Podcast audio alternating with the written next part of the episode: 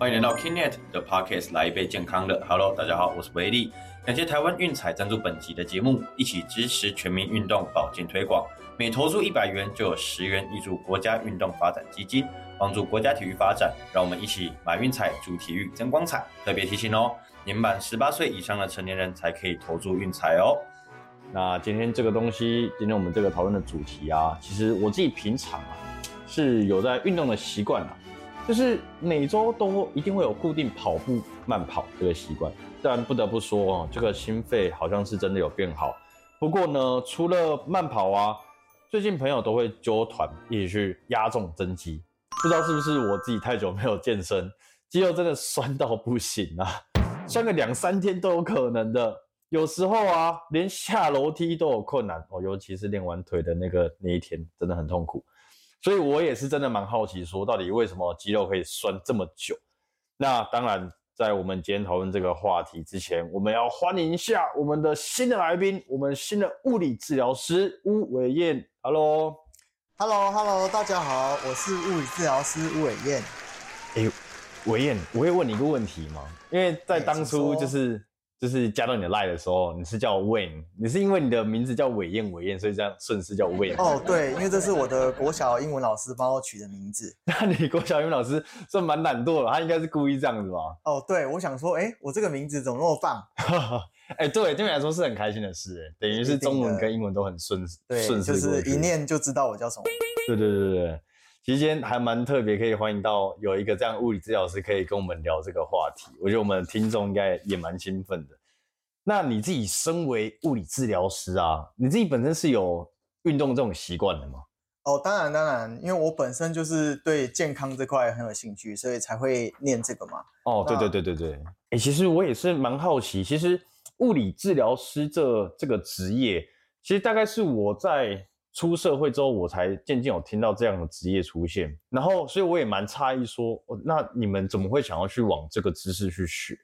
哦，是应应该是在其实一开始没有想要念物理治疗师，因为跟你一样，我们也不知道物理治疗系是什么。哦，我刚开始大家都会说，他还以为是学物理的。哦，蛮像的，听起来对对对。可是进去之后发现，哎，没有物理啊，好像跟物理一点关系都没有。其实物理治疗师的意思就是他没有侵入性的。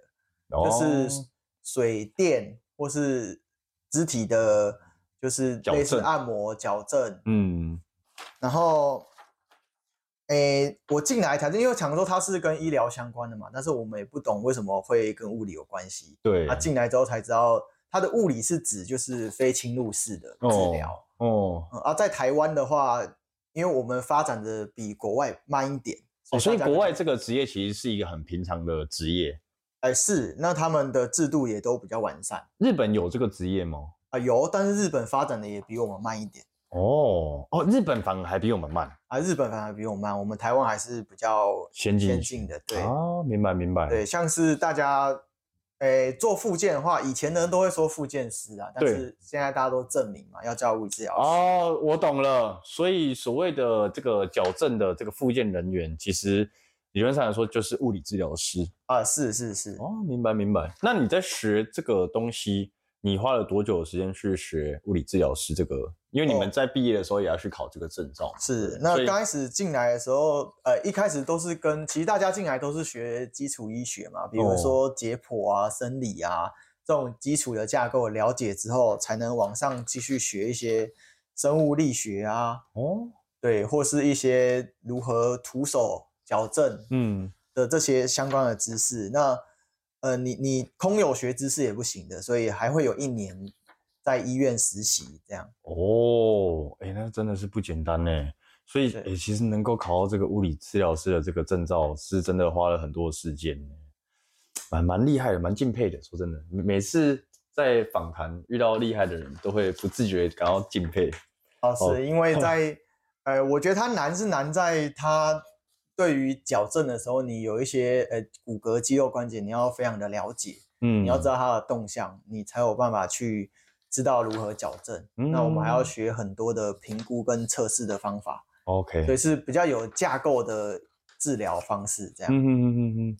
那每次我们在健身完之后，就是会觉得说肌肉很酸痛。那其实我也是有去特别就是了解一下，才知道这个东西叫做乳酸堆积啊，那就是酸了好几天，就是怎么会有一个这个状况啊？他们的问题在哪里？哦，是我们以前其实也是觉得说，哎，你运动完的时候身体很酸很酸，那个酸就是乳酸堆积。对，那这很大家很尝试性的嘛，就都有个酸字，那一定是很酸。嗯，所以就觉得啊，你都会讲说啊，你这个一定是乳酸堆积啦。嗯，但是。最近的医学比较指出说啊，其实乳酸哦，它不会堆积，而不是不会堆积，应该是说你的代谢速度比堆积的速度还要快。所以其实你运动完之后一两个小时就没有乳酸了，所以那个痛并不是因为乳酸堆积造成的痛。哎，我觉得这个很重要哎，因为这个其实在我们这个成长历程。一定会上一些体育课，对吧？是是。然后我记得体育课也都是跟我们说，这是乳酸堆积所造成的啊。哇，那今天真的是一个大解密。哎，真的，像是运动后，嗯，哎，运动后通常你会觉得酸痛，也有一个是延迟性酸痛嘛，那可能也会有运动伤害的造成。但是这两个之后，我们再我们再跟大家讲一下怎么区分。OK，后面还有，好好好。那乳酸这种的这个东西啊，它是对身体是有害的吗？那它是有办法缓解的吗？呃，乳酸堆积也不，哎，乳酸也不一定是对身体有害，因为它毕竟就是一个产生能量的东西嘛。因为我们平常如果做有氧运动的时候，就比较不会有乳酸。乳酸会产生，就是因为它可以行，它可以在没有氧气的情况下产生能量。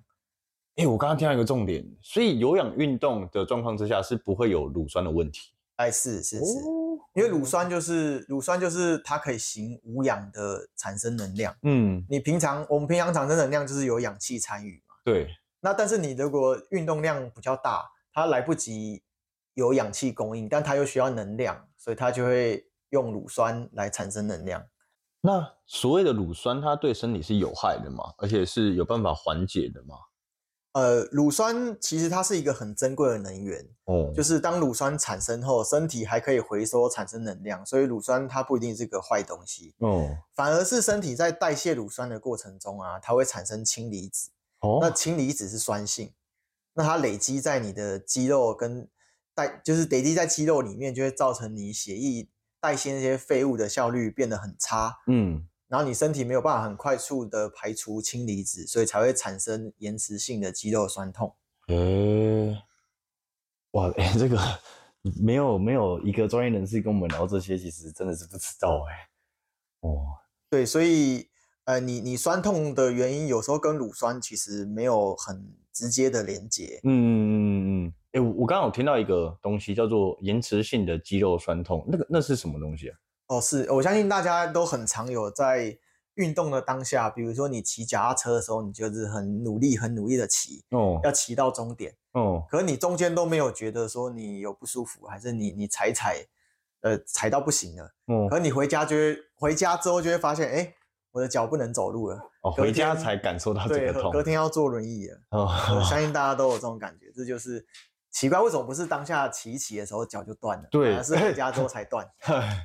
可以这么说，就是那个感觉啦，感觉，对对对对，这个这个跟那跟我如果去做一个重训，我那个叫什么深蹲，也会有一样的状况，那那是一样的意思吗？呃，是是是，就是你呃，应该说就是你运动完之后，你可能会有一些呃肌肉的损伤嘛，嗯，那回去之后，它可能就会发炎，产生一些发炎反应。啊，发炎反应啊，对，然后刺激你身体在修复，对，所以你可能就会，哎，应该说你就是过了二十四小时之后，或是或是一到三天之后，你才感觉到疼痛，那这个就是延迟性的疼痛。OK，对，但是它对身体其实没有什么害处啦。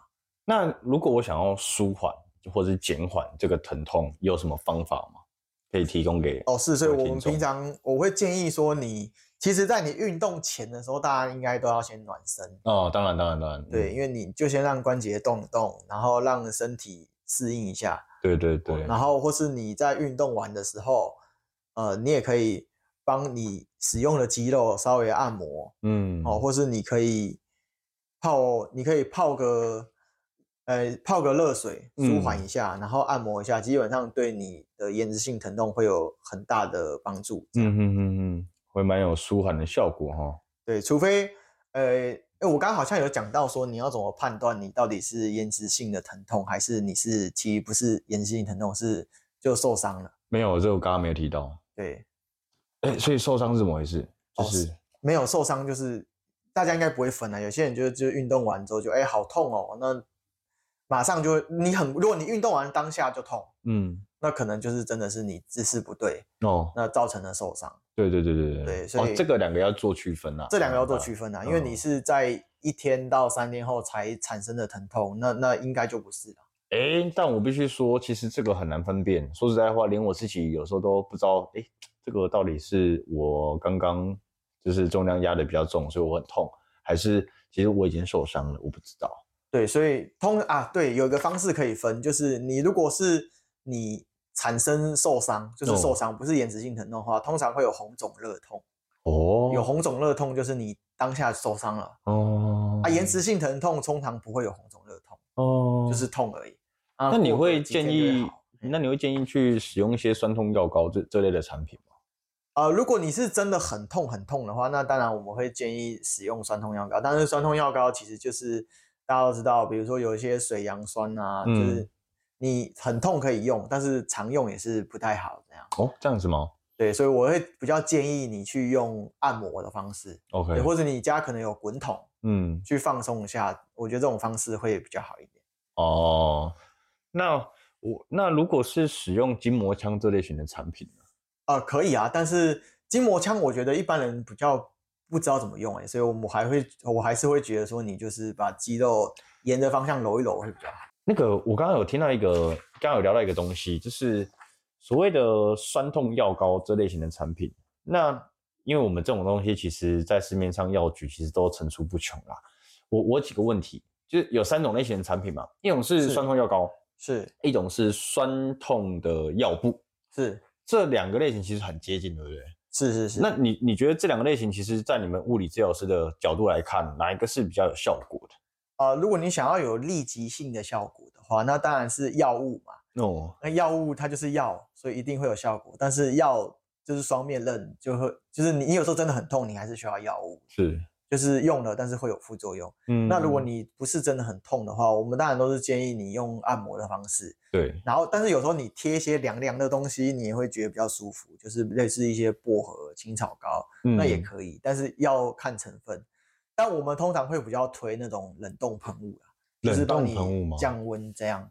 哦哦，这个蛮有趣的，因为我我个人没有使用过这个冷冻喷雾，哎，呃，它其实就是喷上去凉凉的。哦，说实话就是这样。那那类似薄荷啦，然后只是它是帮你降温，真的这种也可以。那我有个问题想问你，就是说我我们运动伤害有分几种嘛？一个是重量压的太大，然后姿势上的不正确而受伤；，另外一种就是所谓的扭伤，对，就是所谓扭伤。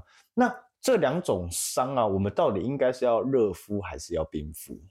哦，对我刚好想要讲这个话题，因为我自己很也很喜欢健身跟运动啊，像是，诶，以前如果你姿势不对，也常常会受伤。对，你在受伤的当下，在红肿热痛的时候，当然是应该要冰敷。哦，哦，对，这个划重点哦，红肿热痛的时候应该要冰敷。对，我们通常会建议，呃，但但是这这个讲法有两派啦，就是。如果你是受伤那种红肿热痛，也有一派是他建议你就冰敷到尾，嗯，从头冰敷到尾。比如说你一直从头一直冰到你好为止，还是一直都冰敷哦。但是比较中立的讲法就是，你可能前三天在发炎的时候，你就是冰敷嘛，那你可能比较不那么痛了，那你就可以开始热敷哦。对，但其实两种都可以，但是最重要的就是一开始一定要冰敷 OK OK，急性损伤的时候一定是冰敷，没有错。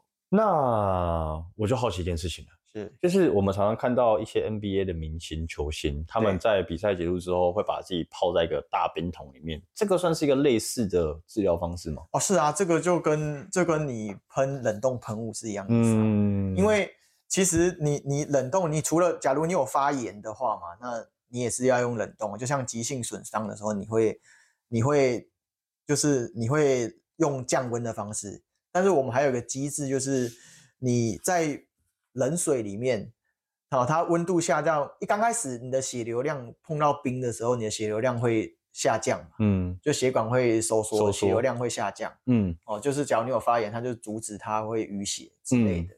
但是它下降到一个点的时候，血流量反而会上升。哦，对，这是冷疗，冷疗的一个个范畴了。冷疗，对对，哦大家有兴趣的话可以去 Google 一下。可以可以可以。对，但是一般人应该是不会用到这个啦。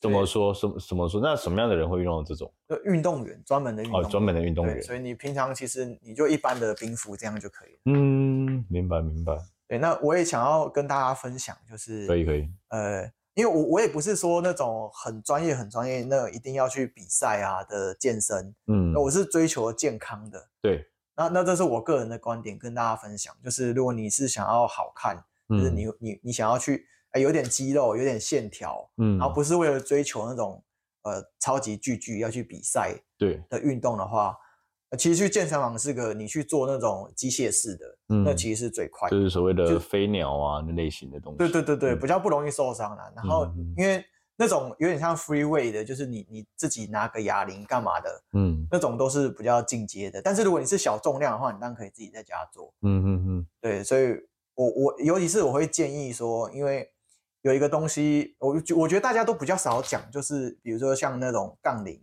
哦背在肩上的那种哦，哦，那那个我会建议说，如果你你没有办法评估你自己到底能不能做的话，我会觉得，哎，这样好像会打到很多人。就先从小重量开始嘛。对，就是你可以小重量做。对。那我自己的话，我是不做那种会压在脊椎上的东西。哦，对，因为我不是说不能做，这样我听起来，你你你那个那叫什么？那个深蹲跟硬举，你会比较倾向于硬举呃，你只要不要有重量压在你的脊椎脊椎上，我觉得都没有问题。哦不是说不能做，就是是建，议呃，应该是你你如果是有专人指导下，啊，真的他哦他有比较有医学背景。对对对，因为每个人身体的承受能力跟生物力学嗯都不一样，有些人他天生就是不能做做呃类似杠铃运举这种东西，对对，这跟每个人的骨架有关系、嗯嗯嗯啊，但是不是每个人都能判断嗯啊？最好的方式你不能判断，你就不要做，因为我觉得还有很多替代的方式可以做。哦对，但是我只能说，如果你能做的话，嗯你如果是你的身体的生物力学是适合做这种东西的话，你那个杠铃跟运举、跟硬举这类的，当然是最快速让你成型的。嗯嗯嗯，对，对，但是我也没有办法判断说我自己能不能做，所以我就是干脆不要做，因为我觉得哦这每个身上的肌肉都有替代的方式可以做。，OK，有点预防的概念啊。对对啊对对对对对，嗯明白明白明白，了解。那这样听起来哈，就是肌肉酸痛基本上是可以去做缓解的。那在运动中，这样算下来，最该注意的应该就是避免所谓的运动伤害了吧？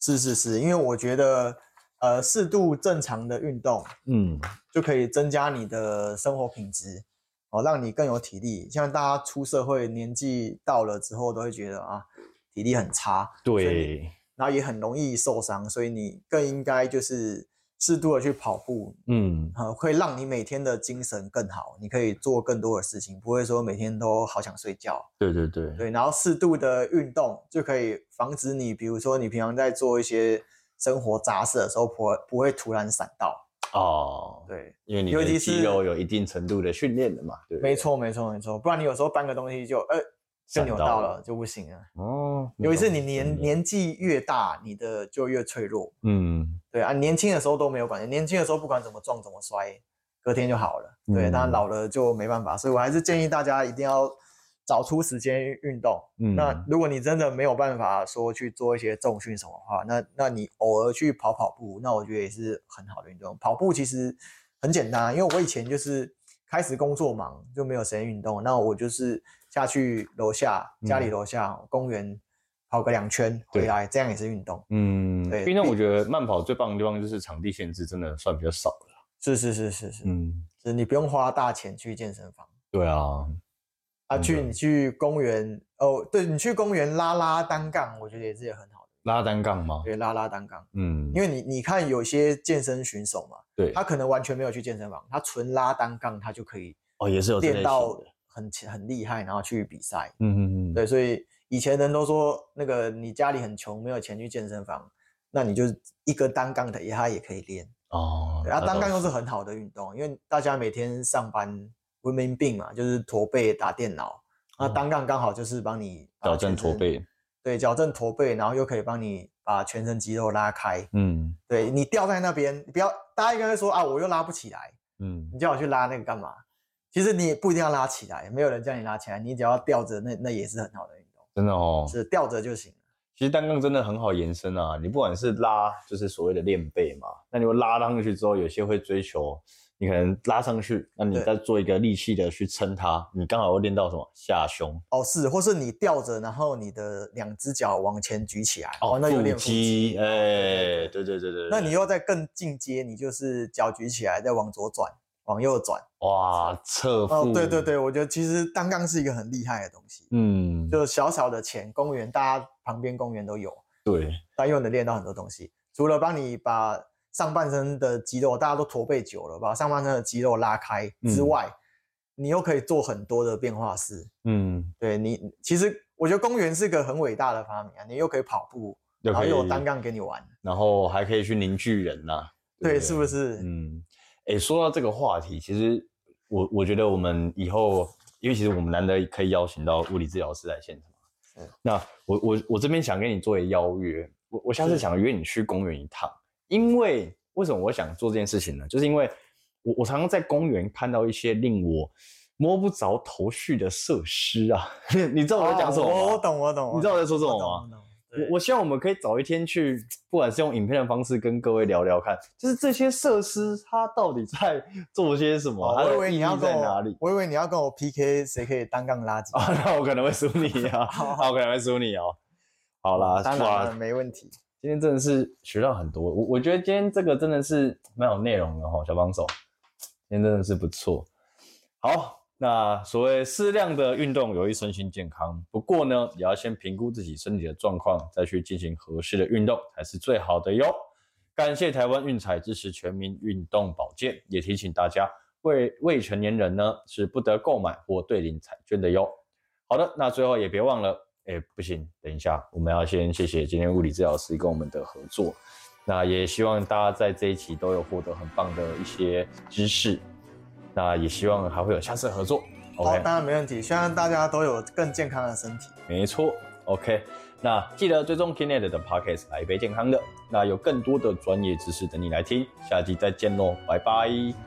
感谢各位听众的收听，未来还会持续更新更多的健康知识，可以点击资讯栏的连接到 Kinet 的官方网站，里面有更详细的健康内容及新闻，或是到我们的脸书、IG、TikTok follow 我们，不要错过各种活动内容喽，拜拜。